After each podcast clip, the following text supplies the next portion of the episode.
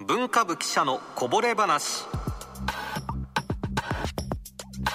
木曜日のこの時間は産経新聞大阪本社文化部の渡辺圭介デスクに新聞記事の裏話やとっておきのこぼれ話を紹介していただきます今日は電話がつながっています渡辺さんおはようございますおはようございますよろしくお願いいたします今スマホの充電見たら18%しかないのでほ手っ取り早く喋りましょういやもしかしたら途中でも切れるかもしれないですねう充電し忘れてましたじゃあ0%になるまで喋ってくださいね頑張 ります今日はどんなお話ですかいくらまで進捗しますどんなお話でしょあのーちょっとフォロワーの方が台湾に行かれたようで、はいで現地の新聞買ってきましたっていうんであの写真上げてきてですねうほで、えーまあ、こういうのを見るとあのつぶさにいろんなとこをチェックしてしまうのが職業病なんですけど、ううんどんなとこ気になりましあたかのね、まあまあ、そもそも縦書きなのか横書きなのかって結構気になるんですけど、はいあのまあ、縦書きの新聞の中でですね、書き出しが、書き出しに電報パーレンを使ってる記事がありまして、何ですか電報電報パーレン、電報パーレン略して電波って言うんですけど、電波っていうんですかそれ何ですかそれあのまあ、正式にはあの墨付き括弧とかね、あの墨括弧という言い方をするんですが、はいあの多分皆さん見たことがあると思うところで言うと、ほう最近あのネットの記事で独自とかで書いてあるあるじゃないですか。はいはいはいあれを囲ってる括弧と言いますか。なんかぶっといあカッコ、ーなんて言ったらいいんですかね。あの、ラジオアナウンサー特有のうまい表現をお待ちしてるんですけ ど無茶ぶりしますねあの、よくあの、社内で飛び交う、あの、重要とかって書いてあるメールの、はいはいはいはいあの、重要を囲ってる括弧と言いますか、ええあの、重要だらけになるやつですね。あと記事の末尾のところのねそうそうそうそう署名のカッコ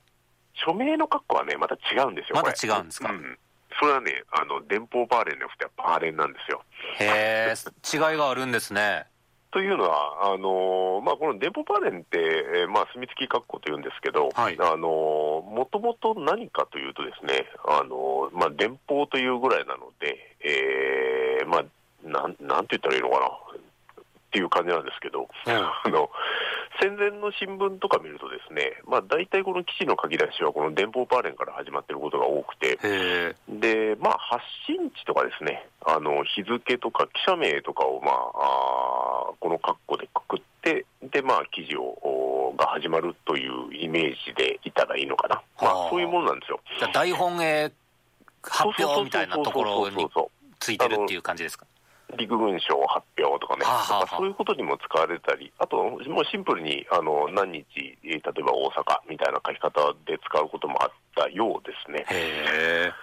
えで、まあ、今でもこの名残、電報パーレンっていうのは、あの今では新聞の名残はあって、はいあのまあ、外伝という言い方をするんですが、あの特派員、海外の特派員から送られてきた原稿の書き出しって、必ずこの電報パーレンを振るんですよ。ほうほうほうなんでかは私もよく知らないんでそれもすけうど決。まってるんですねそうですね。あの、今日の産経新聞の朝刊とかだと、一面は多分ないかな。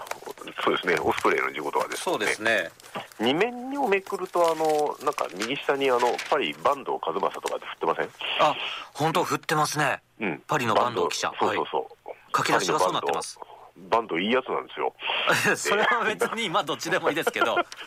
ら名前を紹介したんですけど、そうですか 本当に、本当にね、いいやつなんですよ。パリにおられるんですね今坂東記者そうそうそう前、前はロンドンにいて、その前はね、あの経済部とかにいたもんで、あへのまあ、本当にいいやつなんで、あの名前覚えておいて損はないです。あーで、まあ、こういう感じで、あの外伝のとこ時は、まあ、例えば共同通信でも必ずあの共同、えーニューヨークイコール共同みたいな形で、はいあのこの電報パーレンでくくるし、それを、まあ、あの配信を受ける社も外してはいけないというようなルールになってまして、ええ必ずこの、まあ、電報パーレンを付すと。で、まあ、なんでこれが付されてるのかっていうのが、私もちょっと期限はいろんな新聞見て調べたことはあるんですけど、よくわからなくて、うーんただまあ、あの、電報って、えーいまあ、いわゆる電報なんですよね。あの、今でもあの送る。はいああれと似てるので、まあ、記事の書き出し等々にこれを振っておくことで、こう、まあ、昔紙で管理されてたような時代があったわけですから、まあ、パッと見どこの発信地でどういう情報が入ってるのかっていうのが、まあこうまあ、編集者としては見やすかったのかなという、まあ、そこらあたりが起源かなというのは思ってるんですけど、確かにあの目がパッといきますもんねそうそうそうそうそう、で渡辺さんこのパーレンっていうのは何語なんですかこれね、社内でもあの知らずに使ってる人はいるんですけど、はい。、あのうまく発音できないので、昨日必死に練習したんですけど、うまくね発音できないんですが えちょっとやってみてください。英語であの、まあ、カッコを意味する、パレンテシーズかな、えー、パレンテシーズ。うん、